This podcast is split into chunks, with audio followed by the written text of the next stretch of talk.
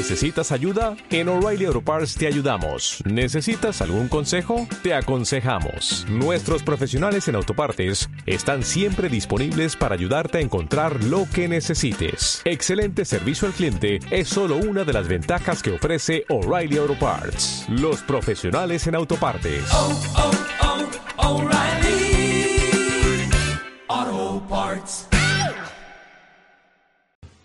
Enhorabuena.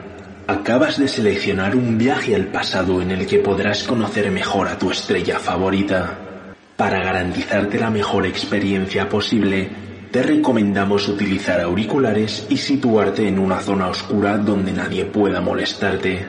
El viaje comienza en 10, 9, 8, 7, 6, 5, 4, 3, 2, 1.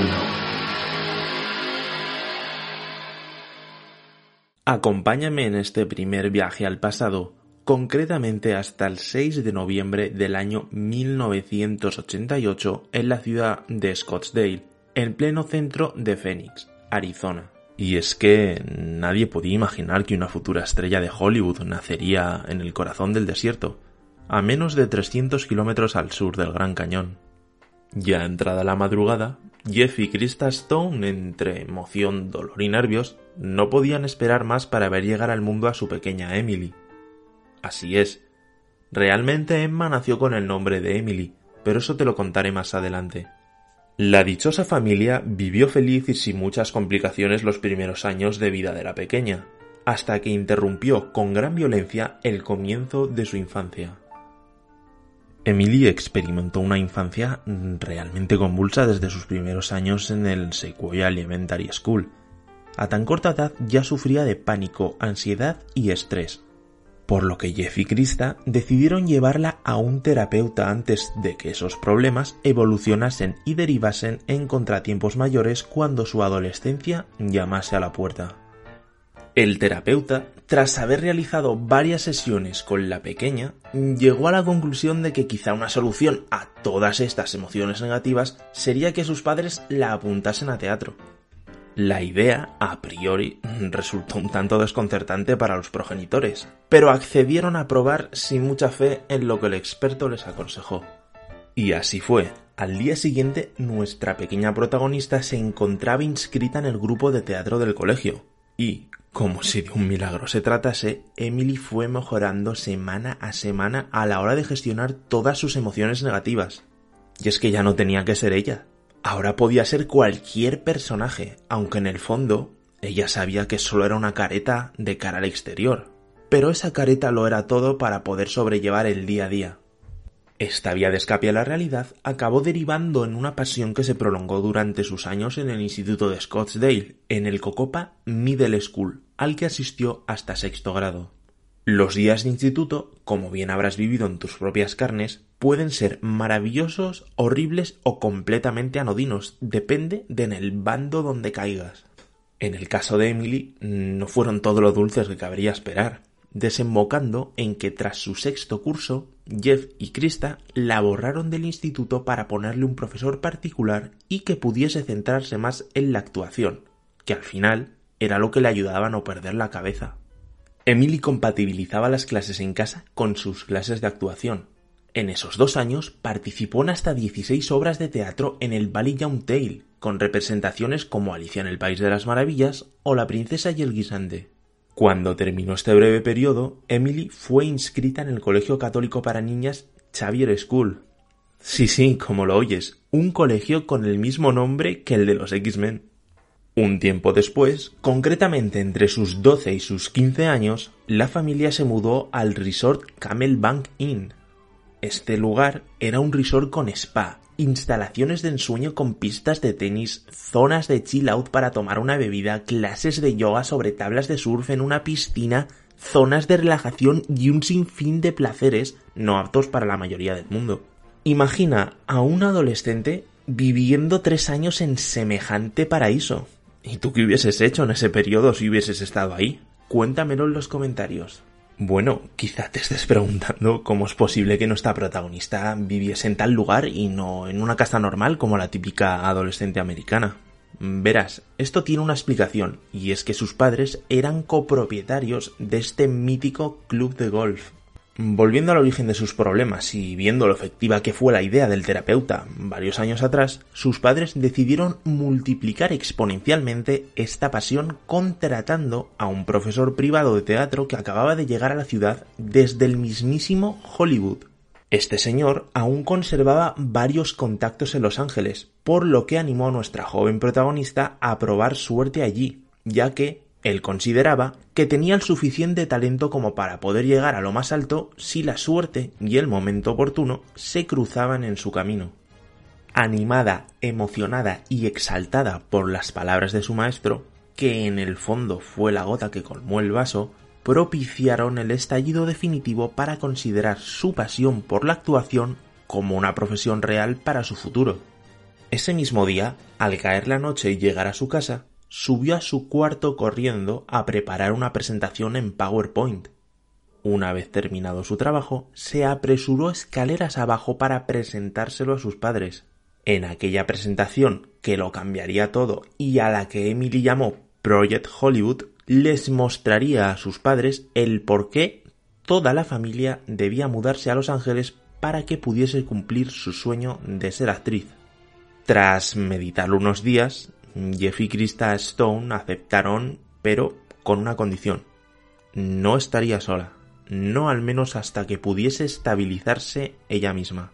Con la emoción desbordada, Emma explotó de alegría y abrazó a su madre, luego a su padre y finalmente acordaron que en unos días Emily y su madre viajarían a Los Ángeles.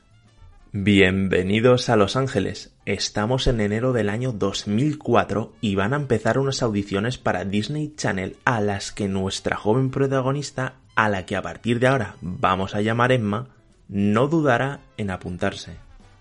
Por desgracia, Emma fue rechazada para el papel, pero poco tiempo después el destino le sonreiría algo ofreciéndole una primera oportunidad en la serie Malcolm in the Middle, poco tiempo después de su efímera aparición en dicha serie, Emma probó también suerte en la serie de Héroes, pero una vez más volvió a ser rechazada. Y golpe tras golpe, rechazo tras rechazo, fueron haciendo poco a poco mella en la moral de nuestra protagonista. Al tiempo que era denegada en cada casting, Emma trabajaba en una tienda gourmet de comida para perros, ya que necesitaba ganar algo de dinero para poder vivir en Los Ángeles. Y así pasaron los años, de audición en audición, hasta que en el 2007 consiguió el papel de Chloe para la serie Drive.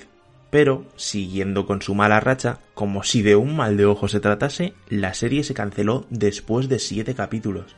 No obstante, ese mismo año, su mala racha terminaría, ya que sería elegida para la película Super Salidos. Esta película de humor adolescente sería su primer papel en la gran pantalla.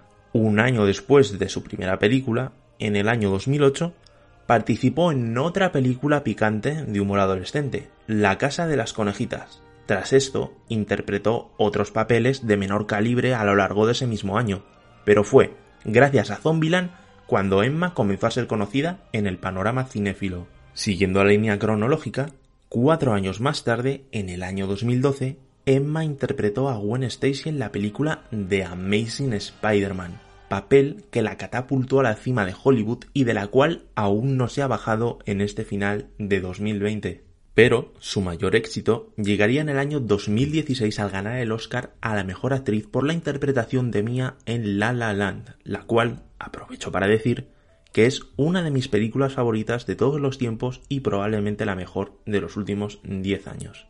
En ella se narra cómo miles de personas viajan desde todo el mundo hasta Los Ángeles en busca de cumplir su sueño de trabajar en Hollywood. Quizá el destino de Emma era interpretar a Mia en esta película, ya que ambas habían pasado por una trayectoria difícil y muy similar en la vida real para tratar de conseguir sus sueños. Pero, como esta película tiene una trama muy potente, le dedicaré un vídeo aparte en el futuro.